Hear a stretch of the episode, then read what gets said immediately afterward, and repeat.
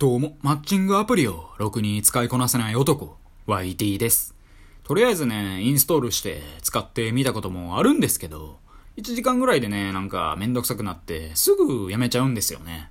だからね、未だに誰とも出会えていないんですよ。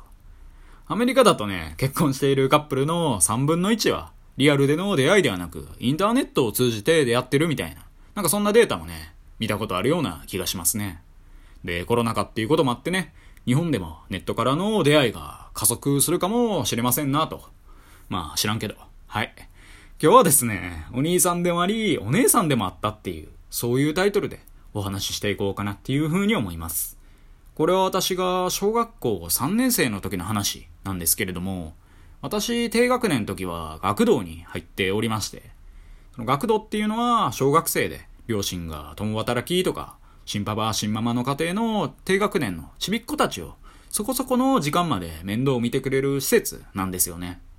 で、私の地元ではね、小学校の敷地内に学童があったんで、授業が終わったらそのまま学童に行くみたいな、そんな感じでやらせてもらっていて、毎日ね、みんなで逆上がりの練習をしたり、建物の裏で野良猫の糞を見つけたり、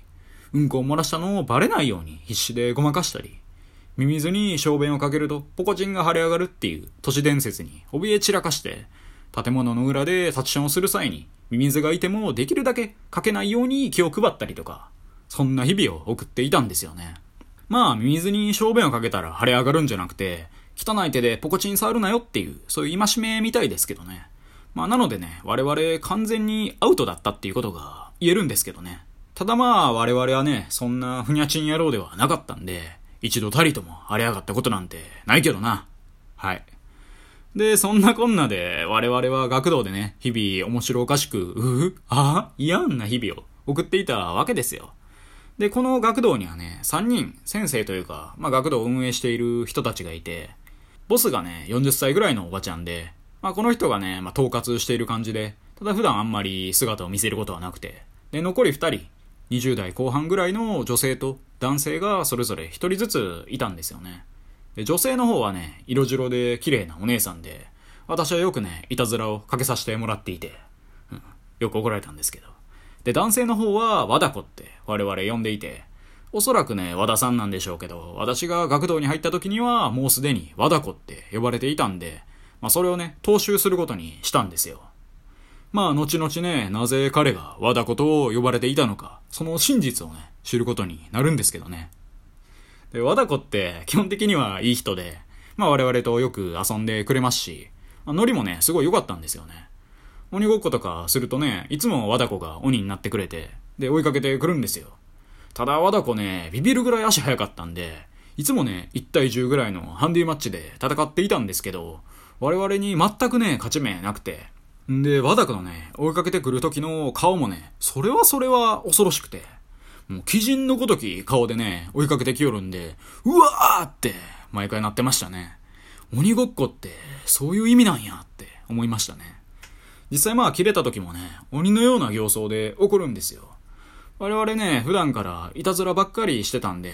3日に1回とかね、切れられる機会があって、もうその時はね、子供には見せたらあかんような顔で怒ってはりましたね。んで、こんなことばっかりしてたら、ろくな大人になれへんぞって怒られたことがあるんですけど、和田子ね、すごい髭が濃くて、なんか顔もう若干青くなってるぐらいのレベルで髭濃くて、で、我々ね、それを見て、絶対大人にはなりたくないって言ってましたね。そしたらね、和田子は切れてくるんじゃなくて、もうダメよ、そんなこと言ったらって。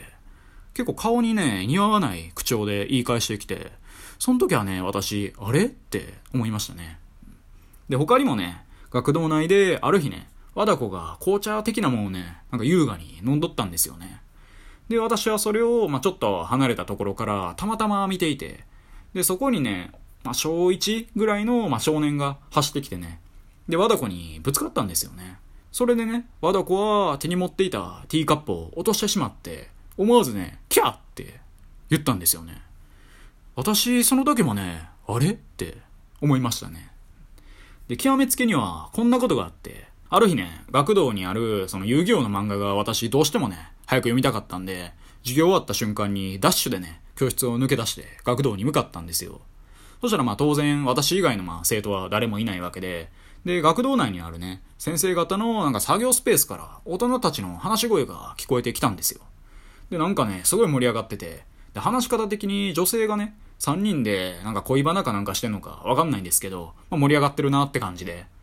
そしたらね、その作業スペースから、まあ、この学童のボス的な、まあ、40代のおばちゃんがまず出てきて、で、は YT こんにちは的なこと言われて、こんにちはと。で、次に20代のね、色白のお姉さん先生が出てきて、あ YT と、今日はいらんことしんといてなって言われて、私よくね、いたずらばっかりしてたんで、彼女警戒しとるわけですよ。それでまあ、せえへんわって、嘘ついて。で、最後にね、和田子が出てきたんですよね。あら、お、YT みたいな感じで言ってきて。で私も、ういっすって言っておいたんですよね。確かにね、女性にしてはね、一人低い声の人がいるなって思ったけれどもってなりまして。で、その後ね、しばらく考えたんですけど、私また、あれってなりまして。和田子？和田子って、そういうこと？よしこ、幸子的な？その子？我々ね、お姉さん先生とお兄さん先生にそれぞれお世話になってたと思っていたんですけど、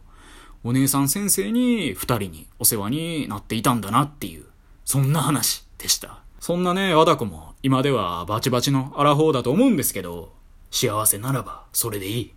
はい。以上、YD でした。今日も聞いてくださり、どうもありがとうございました。